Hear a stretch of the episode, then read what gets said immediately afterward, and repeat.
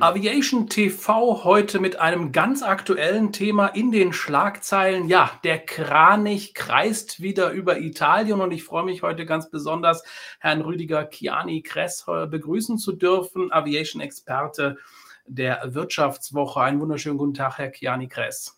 Hallo. Ja, der Kranich kreist über Italien. Sollte eine Lufthansa die ITA kaufen? Erst war es Alitalia, jetzt die ITA. Mit der Frage haben Sie sich in dieser Woche schon auseinandergesetzt und vielleicht können Sie uns da ein bisschen aufklären, was ist da eigentlich gerade los? Also man weiß noch eigentlich gar nichts. Was bekannt ist, ist, dass eine Kreuzfahrtreederei oder eine Reederei namens MSC, die sitzen in Genf, gesagt hat, wir würden gerne uns die ITA mal ansehen und vielleicht auch die Mehrheit kaufen. Dabei wurde nebenbei mehr oder weniger genannt, die Lufthansa sei der strategische Partner. Mehr wissen wir nicht. Aber daraus folgen natürlich bestimmte Gedanken, insbesondere weil das Thema ja nicht ganz neu ist. Die Lufthansa will ja schon länger in Italien was machen. Mhm. Sie haben gerade über einen Partner gesprochen. Wer genau ist dieser Partner? MSC. Ein paar Kreuzfahrer werden Sie kennen. Es gibt ein paar Kreuzfahrtschiffe, aber im Hauptberuf sind die die weltgrößte Containerreederei seit vorigem Jahr. Vorher war das eine Däne namens Maersk, jetzt sind die das und die haben nicht nur viele Schiffe schon in Betrieb mit vielen tausend äh, Containern, die haben auch noch über 70 bestellt. Das heißt, die wollen da richtig reingehen. Über das Unternehmen weiß man relativ wenig. Das ist ein Familienunternehmen. Vor mehreren Jahrzehnten gegründet. Chef ist ein 80-jähriger Italiener namens Aponte. Und über die redet man in der Branche zwar viel, aber die machen eben nicht so furchtbar viel offensichtlich und sind natürlich auch nicht börsennotiert, dass man auch gar nicht viel weiß, was, wie groß die eigentlich sind, nur dass sie viel Geld haben.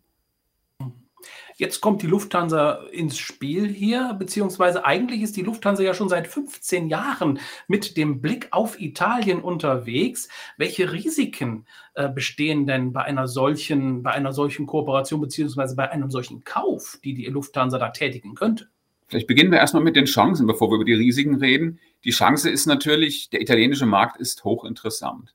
Alle anderen großen Märkte in Europa sind mehr oder weniger vergeben, weil da ein großer nationaler Carrier drin ist, also eine große Fluglinie, die quasi alles bestimmt. Und in Italien ist das eben nicht so, weil Italien eben mit der Alitalia einen relativ schwachen nationalen Carrier hatte.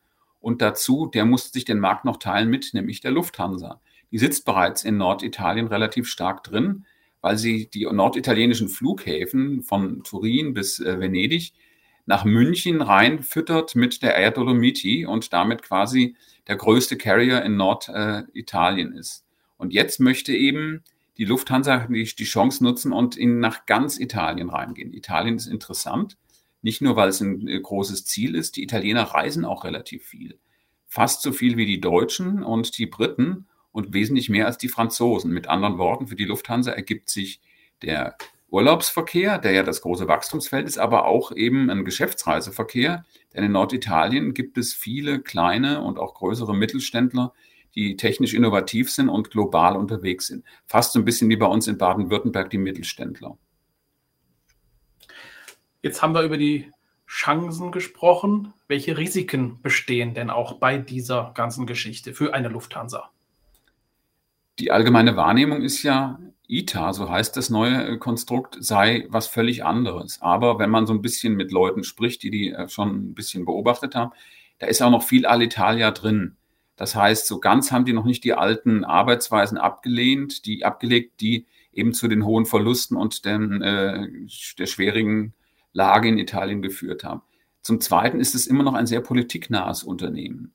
Und wenn sich eben Politiker in einem Unternehmen breit machen, dann führt das dazu, dass sie eben auch reinregieren wollen und sagen, fliegt doch bitte ab Rom und nicht ab Mailand, wo sozusagen das Geschäftszentrum und der natürliche, äh, das natürliche Drehkreuz wäre.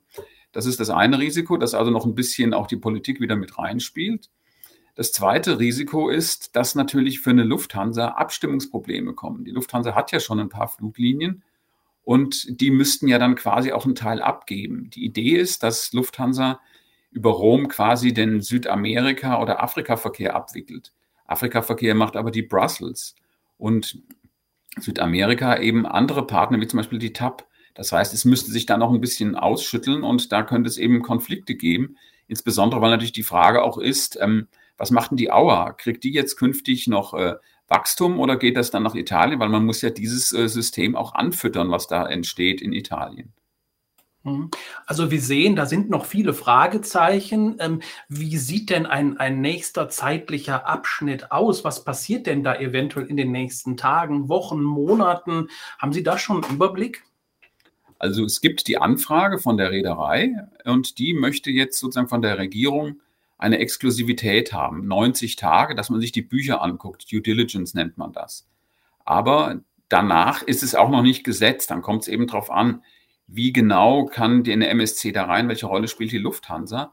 Und dann kommen natürlich auch noch die Kartellbehörden. Das ist ein weiteres Risiko, was man noch sagen muss, denn die Lufthansa wäre dann ja mit Abstand wahrscheinlich die größte Langstreckenlinie in Italien. Kurzstrecke ist vergeben an Ryanair, EasyJet und so weiter. Das ist alles äh, wettbewerbsintensiv, aber die Langstrecke und insbesondere der Geschäftsreiseverkehr, da könnte sich die EU-Kartellbehörde oder die DJ Comp, wie man sie ja nennt, ähm, noch ein bisschen rantun. Und da ist eben auch noch ein paar Fragezeichen, denn eigentlich müssten die da auch Auflagen machen, damit eben der Wettbewerb da nicht leidet.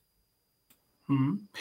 Jetzt nehmen wir einfach mal an zum Abschluss, es kommt dazu, es kommt zu einer Übernahme. Was bedeutet das denn dann für die Reisenden? Es bedeutet für die Italiener möglicherweise weniger Auswahl. Aber für uns Deutsche haben wir einen kleinen Vorteil. Dieser neue Verbund wird natürlich den Italienverkehr auch aufstocken und wird äh, versuchen, gegen EasyJet, Ryanair, Wizz Air, die ja nun sehr aktiv in Italien sind, auch anzugehen und damit das Angebot zu erhöhen. Es könnte also sein, dass wir am Anfang ein bisschen mehr Überkapazität und damit niedrigere Preise haben. Ob das auf Dauer so bleibt, äh, halte ich für fraglich, denn natürlich keiner will Geld verlieren und die Lufthansa schon mal gar nicht. Ja, ich denke, eine sehr interessante Einschätzung zu diesem Thema von Rüdiger, Rüdiger Kiani-Kress, der Wirtschaftswoche Aviation-Experte. Ähm, ich würde sagen, wir warten mal die nächsten Wochen oder zumindest vielleicht auch die 90 Tage ab, was sich da tut. Und dann sprechen wir nochmal über ein Ergebnis hier. Ja, und damit wir live auch wieder sprechen können, dazu hole ich jetzt noch einen Gast hier ins Studio und zwar ist es Marcel Rivalski von Aviation Event. Und Herr Rivalski, Themen wie diese, die wir gerade besprochen haben, die stehen live auf dem Eventplan bei Ihnen und zwar gar nicht so lange hin. Können Sie uns ganz kurz auf Stand der Dinge bringen, wann wir wieder live über diese ganzen Sachen sprechen können? Na, gefühlt ist es noch eine Ewigkeit. Ende März, 31. März, diesmal in Cluj in Rumänien. Da werden wir das nächste Aviation Event haben.